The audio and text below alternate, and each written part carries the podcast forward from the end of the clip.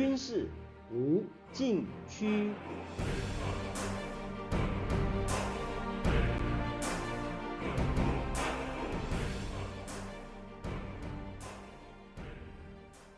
听众朋友们，大家好！您现在收听的是自由亚洲电台的军事无禁区栏目，我是栏目的主持人齐乐意。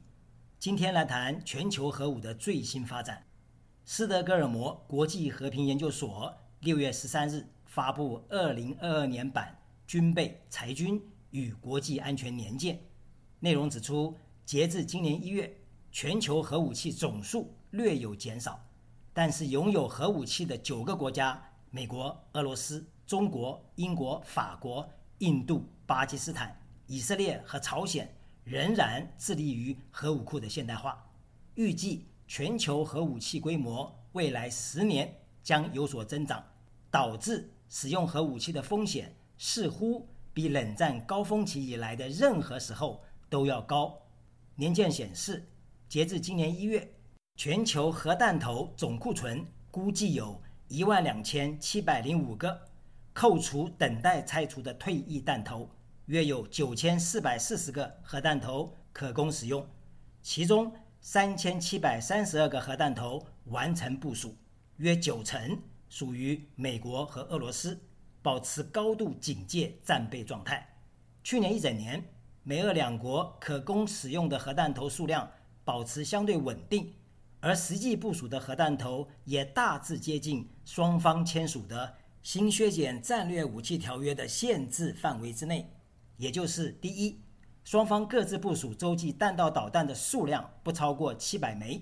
第二，双方各自部署洲际弹道导弹的核弹头数量不超过一千五百五十个；第三，双方各自部署及未部署的导弹发射器不超过八百台。包括陆基型、潜射型和空射型，但以上限制不包括战术型核弹头。目前，美国实际部署核弹头一千七百四十四个，比俄罗斯一千五百八十八个核弹头多出一百五十六个。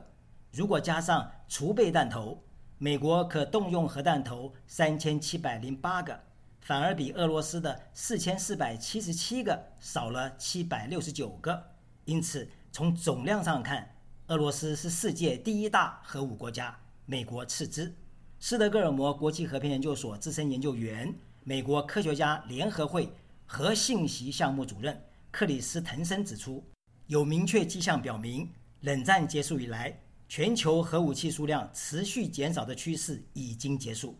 该机构大规模杀伤性武器项目主任温恩认为。所有核武国家都在增加或升级各自的核武库，而且大多数国家都在强化核言论，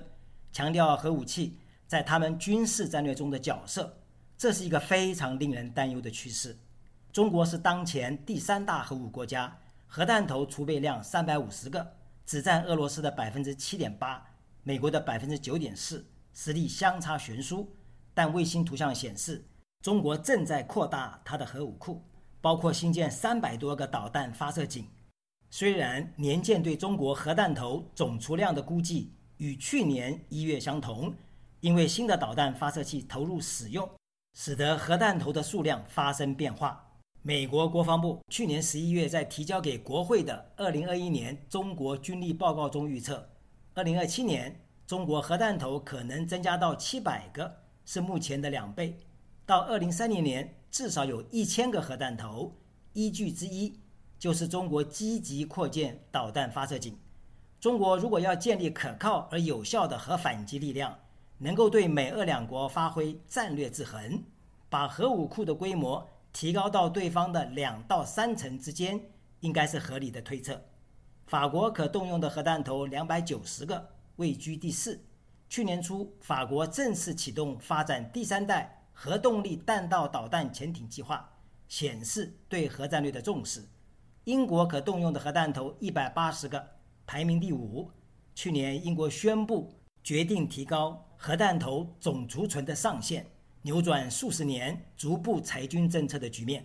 在批评中国和俄罗斯缺乏核透明度的同时，英国还宣布将不再公开披露核武器储量、部署弹头。或部署导弹的数据。下面休息一下，马上回来。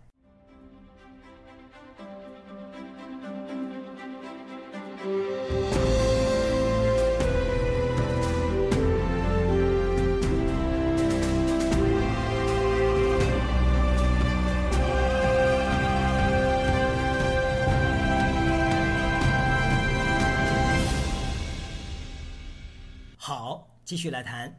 除了联合国安理会五个常任理事国，年鉴显示，印度和巴基斯坦的核弹头数量各为一百六十个及一百六十五个，不相上下。去年两国引进并且继续开发新型核武器运载系统，表明增强核武器的决心。以色列没有公开承认拥有核武器，据信它有九十个核弹头，目前仍持续进行核武库的现代化。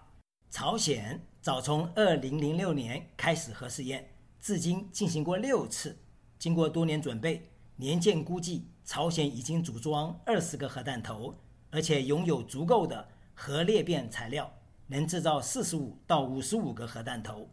斯德哥尔摩国际和平研究所大规模杀伤性武器项目副研究员柯达指出，如果拥有核武器的国家不立即采取具体的裁军行动，那么。全球核弹头库存量可能很快开始增加，这是冷战以来首次发生。去年全球核外交出现一些忧喜参半的信号，由八十六国签署、五十二国批准或加入的禁止核武器条约，去年一月二十二日生效。该条约是第一个将核武器定性为非人道而且违法的国际条约。问题是，没有一个核武国家加入。因为一旦加入，反而自绑手脚，对核威慑力造成直接影响。因此，该条约被视为象征意义，而无任何实质性功能。如果说去年核外交有重大进展，莫过于一月二十六日，美国总统拜登和俄罗斯总统普京通过电话，决定把即将到期的新削减战略武器条约延到二零二六年二月五日。新延长条约的内容未做任何修改，也未增添额外条款。这是目前美俄两国唯一的军控条约。虽然双方在削减战略核武器方面没有完全达标，也非常接近现武的范围，迄今仍发挥重要作用。今年一月三日，联合国安理会五个常任理事国，也是五个主要核武国家——美国、中国、俄罗斯、法国和英国。发表五国领导人关于防止核战争与避免军备竞赛的联合声明，五国一致声明：核战争打不赢也打不得，只要核武器继续存在，就应该服务于防御目的，设止侵略和防止战争。五国还重申将继续遵守不扩散核武器条约各项义务，防止核武器进一步扩散。然而，当世界正在期待五国联合声明将如何推动落实之际，今年二月，普京对乌克兰发动全面入侵，使一切美好的愿景化为乌有。年鉴指出，尽管所有五个常任理事国作出联合声明，实际上仍在继续扩大他们的核武库，使其现代化，也似乎正在提高核武器在他们军事战略中的重要性，尤其。俄罗斯在乌克兰战争的背景下，公开威胁可能使用核武器，导致美俄双边战略稳定谈判陷入停滞。其他核武国家也都没有进行军备控制谈判。形势演变至今，军控专家普遍认为，因为普京发动侵略战争，未来几年将很难看到核武裁减有所进展。战争期间。普京多次发出可能使用核武器的威胁声明，正在改变其他核武国家重新思考自己的核战略。斯德哥尔摩国际和平研究所所长史密斯表示，过去一年虽然在核军备控制与核裁军方面取得一些进展，但现在使用核武器的风险似乎比冷战高峰期以来的任何时候都要高。下面休息一下。马上回来。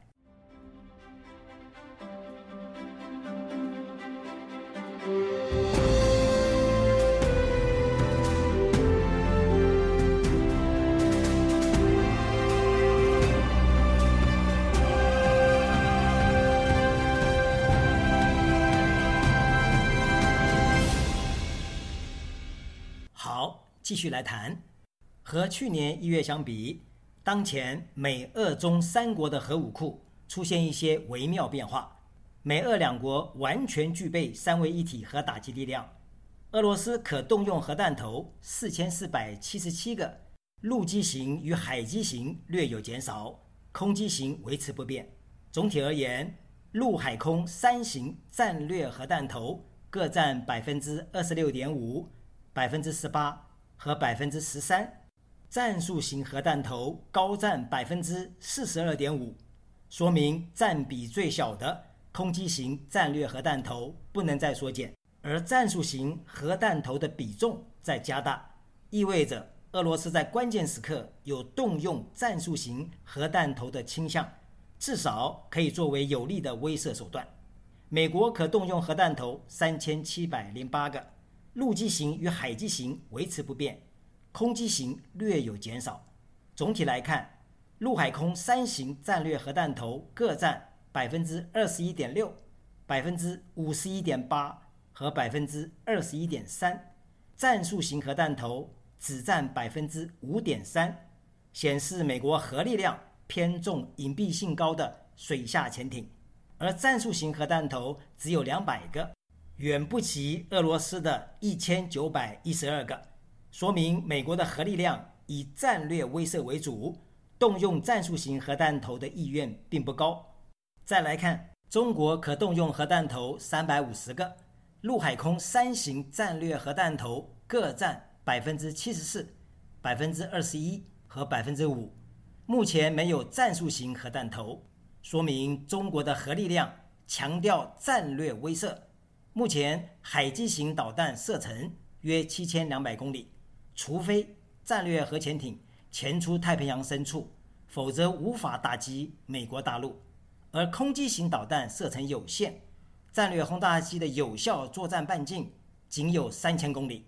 难以对美国本土构成威胁。因此。中国核力量主要以陆基型为主，并不具备三位一体核打击能力，除非中国推出下一代零九六型战略核潜艇及轰二十新一代远程战略轰炸机，搭载远程弹道导弹，才能扭转局面，